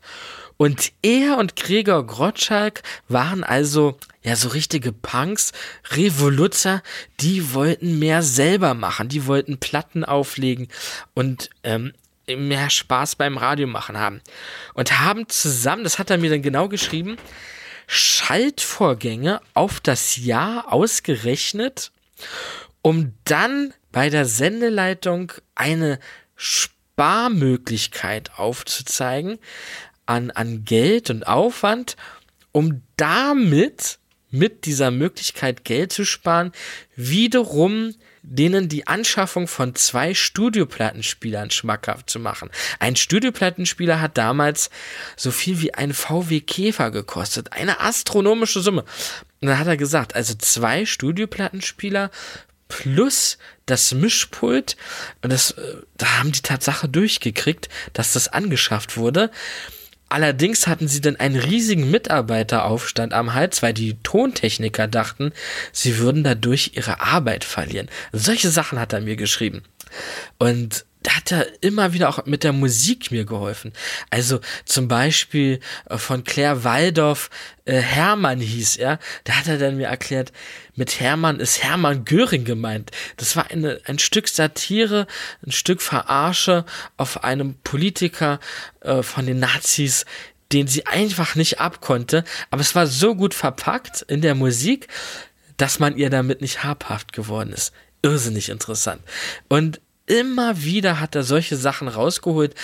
Ähm, der hat auch immer wieder geguckt, was ich mache. Manchmal hat er mich angeschrieben, hat gesagt, ey Philipp, du musst mal wieder was auf dein Social Media posten. Das ist wichtig für einen Algorithmus. Ich dachte so, was, was, wie bitte? Der ist 79, weiß aber mehr über Social Media als ich. Der war schon 2016 bei Instagram, wo ich mich damit noch überhaupt nicht beschäftigt habe. Das war alles so irre, ja der war viel moderner, viel wendiger, hinterher hinter solche Sachen, wie man sich das nur vorstellen konnte. Dann hat er auch immer mal wieder so geholfen. Ich habe auch mal von ihm Tickets für Schlossparktheater gekriegt. Das war so toll, ne? Für so ein Kind mit äh, Westberliner so Prägung, ja, von einer Westberliner Familie. Wenn du dann in so ein Theater gehst und alles, was aus Westberlin noch nicht in der Urne gelandet ist, dann äh, du einfach mal wieder sehen kannst, dieses Gefühl, ja, das ist interessant. Das habe ich nie, also schon seit Ewigkeiten nicht mehr erlebt. Hab ihm davon geschrieben und vielen Dank und so zu Weihnachten letztes Jahr hatte ich ihm dann einen Kalender geschickt mit so Motiven aus Westberlin, das Rathaus Schöneberg so nachts fotografiert, die mächtige Turmuhr, ja, dort wo früher ganz tolle Politiker residiert haben, wo John F. Kennedy seine berühmte Rede gehalten hat und der Peter Lustig, dieser Held von vielen Kindern, der Tontechniker dabei war. Und das hat Minero sehr gefallen. Der Kalender hängt heute noch neben seinem Schreibtisch mit sämtlichen Geburtstagen eingetragen. Das war übrigens auch so eine Art von ihm. Also auch alle Kollegen, ähm, die er in guter Erinnerung behielt, hat er auch angeschrieben zum Geburtstag. Alles Gute zum, also gewünscht, äh, sich erkundigt, ob alles in Ordnung ist.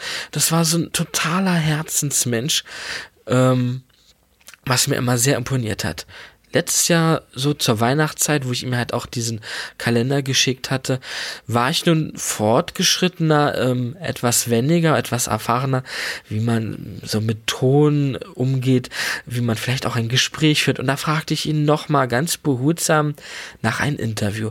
Nero, meinst du nicht, Mensch, du hast so viel zu erzählen, da ist auch aber so viel Neues dabei. Das muss doch irgendwie auch mal nach außen getragen werden. Und da hat er dann ähm, sich bei mir gemeldet und sehr lange auch geschildert, wie schlecht es ihm eigentlich geht. Er hat die Lungenkrankheit COPD gehabt. Das hat er auch mal auf Facebook geschrieben, deswegen sage ich das an dieser Stelle, ohne ein schlechtes Gewissen zu haben. Das ist eine Krankheit, wo man immer weniger Luft bekommt. Und alles, äh, was er gemacht hat, wenn er rausgegangen ist, Freunde besucht hat, auch mal eine Kneipe gegangen ist, das waren alles Sachen, die ihn unheimlich viel Kraft gekostet haben. Und das war ähm, das Leben war schon sehr eingeschränkt zu der Zeit. Und das wollte er nicht. Er wollte partout nicht mehr in Erscheinung treten. Und der letzte Satz, ähm, da ist mir auch eine Träne gekullert. Da hat er geschrieben, Mensch Philipp, ich bin noch ein bisschen da. Und sei mir bitte nicht böse, dass ich dir das verneine. Aber ähm, ich, wenn du was hast, meldest dich. Äh, wenn ich dir helfen kann, mache ich das gerne. Und das war, da habe ich sehr geschluckt, als ich das gelesen habe. Das ging übrigens auch in die andere Richtung. Also nicht nur so, dass ich ihm mal um was gebeten habe, sondern er kam auch mal auf mich zu und wollte so gerne, dass ich die Rentnerdisco übernehme. Das ist ein anderer Rias-Mensch, Michael äh, Burge heißt er, glaube ich, äh, der eben halt das nicht mehr machen wollte, weil er auch schon weit über 70 ist. Da habe ich zu Nero gesagt, naja, also ich könnte mir schon vorstellen, das zu machen, aber wenn so, so alte Menschen dann plötzlich einen, ja, etwas Mitte, also Anfang 30-Jährigen vor sich haben, der dann äh, Bill Ramsey, Conny Fröbis und sowas alles auflegt, ob das dann nicht denen irgendwie stinkt und äh, mit der Organisation, dass man das alles alleine wuppt, das hätte ich neben Beruf nicht geschafft. Wie gesagt, also da muss er schon vielleicht zwei, drei Leute zusammentrommeln. Ich helfe gern, ich habe das gesagt, ähm, aber es war dann auch mal die andere Richtung, ja, so eine Idee von ihm ähm, ist dann im Sande verlaufen, weil das eben halt nicht zu organisieren war. Michael Borge macht übrigens inzwischen wieder die Rentnerdisco, also das ist äh, ja gerettet. Ähm, dann habe ich letztes Jahr eine Sache gehabt, da war ich auf diesen ganzen Protesten der freien RBB-Mitarbeiter, habe mich ähm, sehr für die Lebenssituation dieser Menschen interessiert und da auch Fotos gemacht. Ähm, und die auch im Nero geschickt. Und da hat er eine Arbeitskollegin, eine alte, wiedererkannt, die Susanne Papa Vassilo, die heute bei RBB Kultur Moderatorin war, äh, ist. Ähm, die war beim Rias Berlin als Volontärin. Ähm, ja, das war ihr Anfang beim Radio. Und die kann dann noch als ganz junges Mädel äh, und nannte mal meine Suse, ach und so. Und hat mir dann erzählt, dass er sich damals, ähm, weil so viele Jahre beim als freier Mitarbeiter beim öffentlich-rechtlichen Rundfunk RIAS und dann eben halt später beim SFB angestellt war, dass er sich eingeklagt hat mit einer Arbeitskollegin.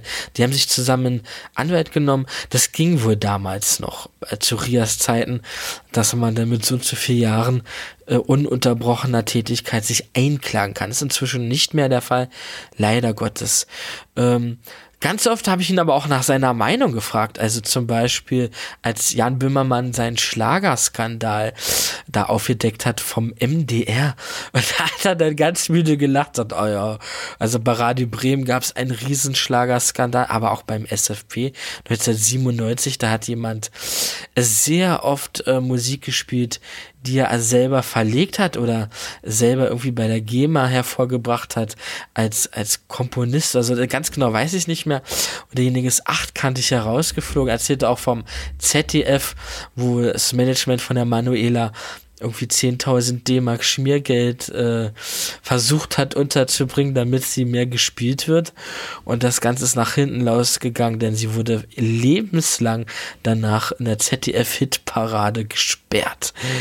Es waren so Sachen, äh, da hat er immer wieder so Einblicke auch hinter die Kulissen der Medienwelt gewährt und, und auch bereitwillig da so Sachen erzählt. Ähm, es war ein freundschaftliches Verhältnis. Wir haben uns gern gehabt. Ich war der Jungspund, der irgendwie interessiert war, und er war der alte Radio Methusalem, der mit einer unheimlichen Gelassenheit äh, solche Sachen ja, mit, auch mit einer gewissen Freude einfach hingenommen hat. das war, das, deswegen bin ich auch so traurig, dass er nicht mehr da ist, weil so oft hat er mir auch ähm, den Rücken gestärkt, wenn man eben halt mal von, von anderen Radioleuten doof belächelt worden ist, ähm, ja, so, so als Spinner abgestempelt wurde oder sonst etwas, hat, er gesagt, ja, aber so tickt die Medienwelt und das, äh, da soll man doch nichts drauf geben, ja. Ähm, oder auch so Umgang mit Journalisten hat er mir sehr viel Tipps gegeben. Ähm, dass es zum Beispiel besser ist, die anzuschreiben, nicht anrufen. Die sind meistens total überladen, äh, voll in ihrem Wirbelstrom. Und wenn das passt, dann können sie da eine E-Mail beantworten. Das waren so wertvolle Sachen. So viele Kleinigkeiten. Alles kriege ich nicht mehr zusammen. Aber ähm, das hat mich tief geprägt. Und heute noch achte ich sehr darauf, wenn ich Radio mache, die Schallplatten auflege und versuche, die Hörer durch die Nacht zu bringen oder nein, in die Nacht zu bringen. Ähm, dass die Aussprache korrekt ist, dass man gewisse Dinge nicht verwendet. Ich weiß noch, äh, zum Beispiel habe ich einmal hab ich gesagt, werte Radiohörer. Und da hat er dann mich angeschrieben und gesagt, was soll der Blödsinn, ja? Das klingt so nach DDR-Radio, so ein schwarzes soll ich sein lassen. Ähm, manchmal hat er auch äh, so telegrammartig geschrieben. Da ging es einmal ums Gendern, das weiß ich noch. Und da hat er dann so Punkt, Punkt, Punkt geschrieben. Das ist totaler Scheißdreck. Finger davon lassen. Punkt, Punkt, Punkt. Das weiß ich auch noch. Das letzte Mal richtig Kontakt mit ihnen hatte ich oh, vor vier, fünf Wochen. Ähm, da ging es auch um eine Musikgeschichte, wo ich mal seine Hilfe brauchte zum Nachschlagen. Und in meinem Social Media Bereich das letzte Mal äh, so rumgespukt hatte am 11. August. Da ging es um, um diesen, ich möchte mal sagen, brennenden RBB. Ich hatte Bilder der Mitarbeiter äh, online gestellt, so ein bisschen meine Sichtweise auf das Ganze äh, ja, geschrieben, dass die eben halt, ja, irgendjemand dort die Achselspringer als Brechstange benutzt hat, um, um da was loszutreten, dass es, dass die, der Frustberg so groß ist und es vielleicht auch ganz gut ist, dass die mal aufstehen und äh, da Radau machen. Und ein Bild unter anderem war vor dem Fernsehzentrum das Sandmännchen auf der Parkbank. Und da hat er sich drauf eingeschossen, dass das äh, ja das Ostsandmännchen sei. Und bis 1991 gab es aber drei Sandmännchen.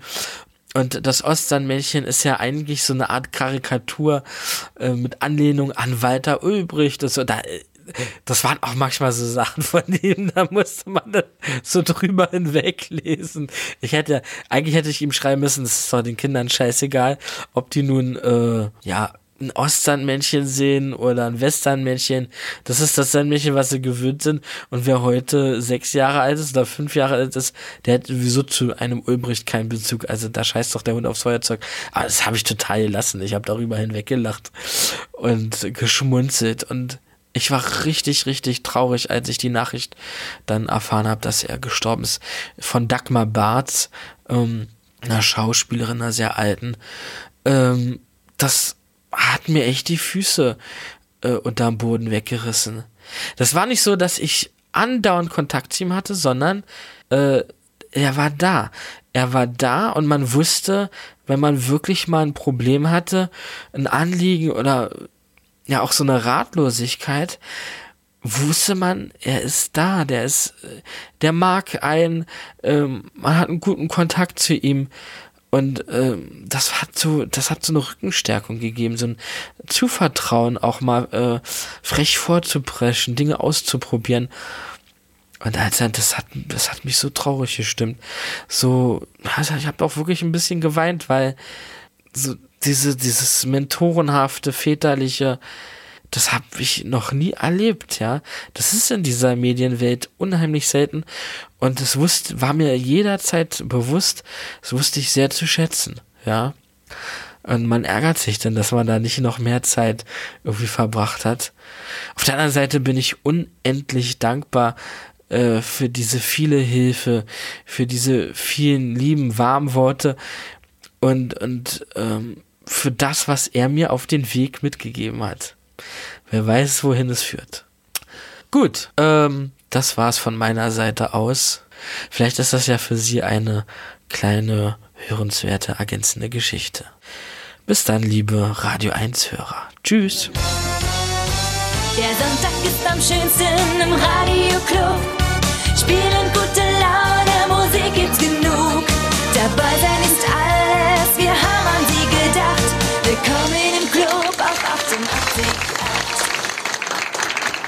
Oh ja! Der Berlin 88.8 Radio Club. Guten Tag, meine Damen und Herren. Hier in der Jagdhütte. Also wir sind auf der Jagd und Sie zu Hause auch. Wir machen gleich und das erstmalig eine gesungene Eröffnungsmoderation. Es ist schön, es ist schön, es ist schön, es ist schön, gute Freunde wiederzusehen. Ich hab alle freudig wiedererkannt, jedem schüttel ich von Herzen die Hand. Ja, wir sind, ja, wir sind uns nicht fremd, uns nicht fremd, so als waren wir niemals getrennt. Nach so langer Zeit, da ist es so schön, gute Freunde wiederzusehen. Begrüße euch ganz laut jetzt mit Hallo! Die Gläser hoch, der Abend ist noch jung. Wir haben miteinander viel erlebt und schwelgen in Erinnerung. Wir fühlen uns wieder wohl in unserem alten Kreis und jeder heute Abend weiß, es ist schön, es ist schön, es ist schön, gute Freunde wiederzusehen. Lasst uns lachen, trinken, so wie vor Jahren, als wir ein paar Stündchen jünger noch waren. Ja, wir sind, uns nicht fremd, so als waren wir niemals getrennt. Nach so langer Zeit, da ist es so schön, gute Freunde wiederzusehen. Uns verbindet schon seit Jahren die Musik, doch lange haben wir uns nicht gesehen. Wir alle spüren diesem Augenblick, dass wir auf gleicher Wellenlänge stehen.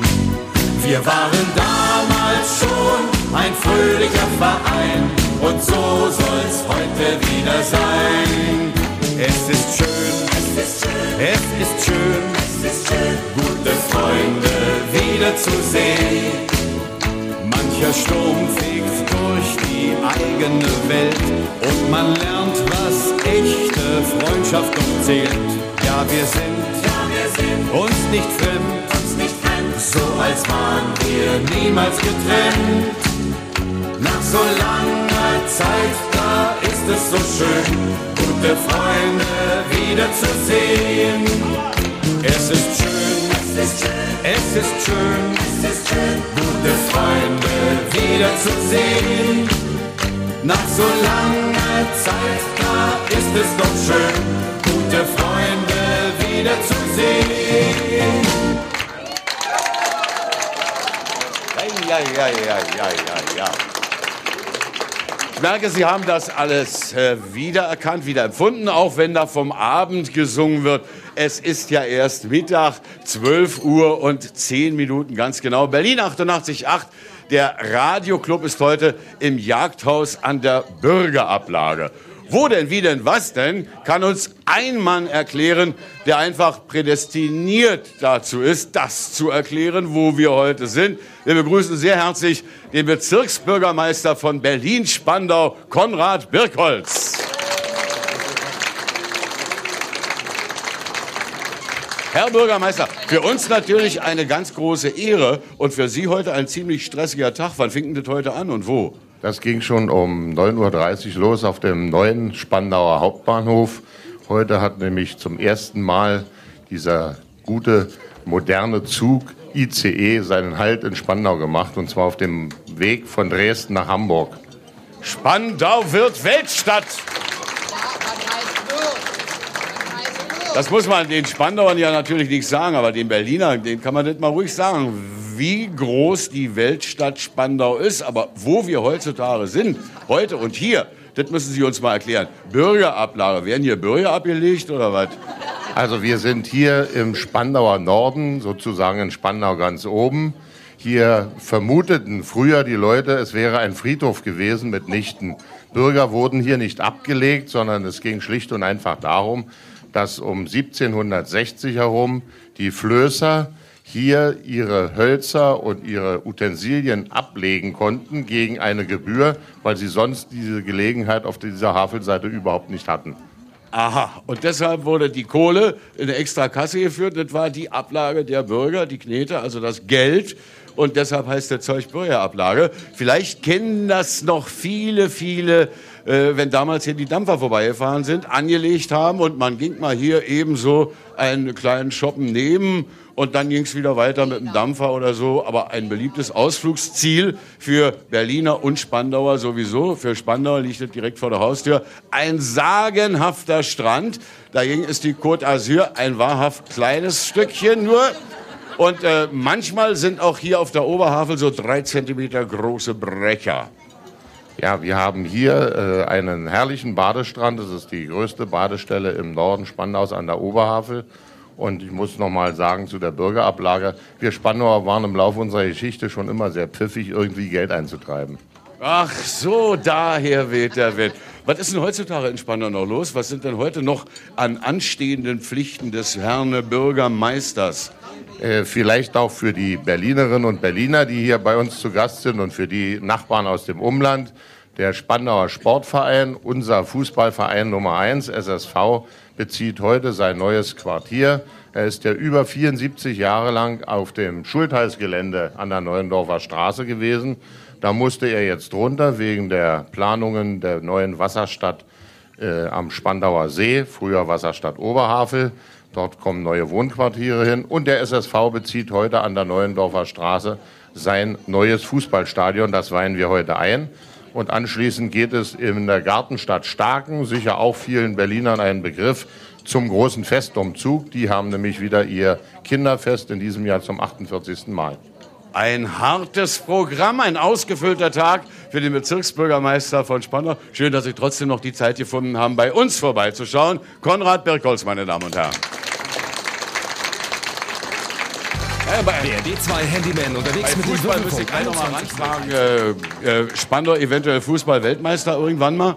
Na, Weltmeister mit Sicherheit nicht, aber immerhin war der SSV mehrfach Berliner Meister und wir denken mal, wenn er ein neues festes Domizil hat, dass das auch ein bisschen anspornt und dann vielleicht im Berliner Fußball wieder ordentlich mitmischen kann.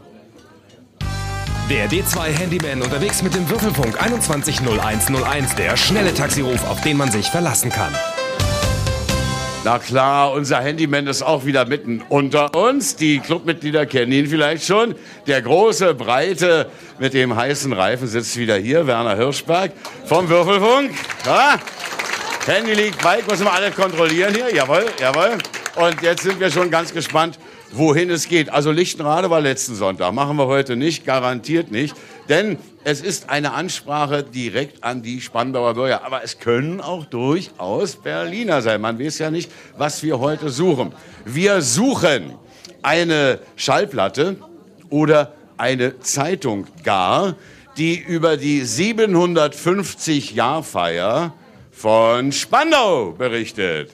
Das ist nämlich der Knaller. Also Berlin hat vielleicht vielleicht jemand zu Hause, aber 750 Jahre Spandau, das war schon etwas Besonderes. Wenn Sie da irgendwas rumliegen haben, zufällig, ganz unten in der Schublade, die berühmte, dann rufen Sie uns jetzt hier an im Jagdhaus in Spandau in der Bürgerablage. Unsere Telefonnummer übers Handy ist die 01 77 267 0732. Haben Sie es? Ich mache es nochmal langsam. Für Sie zu Hause, die uns auf Berlin 88 hören. 01 77 267 0732. Alles klar, Josephine? Von mir aus auf alle Fälle. Nero Brandenburg. Vielen Dank, dass Sie bis hierhin gefolgt sind. Empfehlen Sie uns gern weiter mit einem Link zu diesem Podcast, zum Beispiel zur ARD Audiothek mit der blaue Zeitmarkennavigation in der App. Die nächste Ausgabe erscheint wieder in der Nacht zum kommenden Montag. Bis dahin. Radio 1 Medienmagazin. Vergessen Sie nicht, Ihre Antennen zu erden.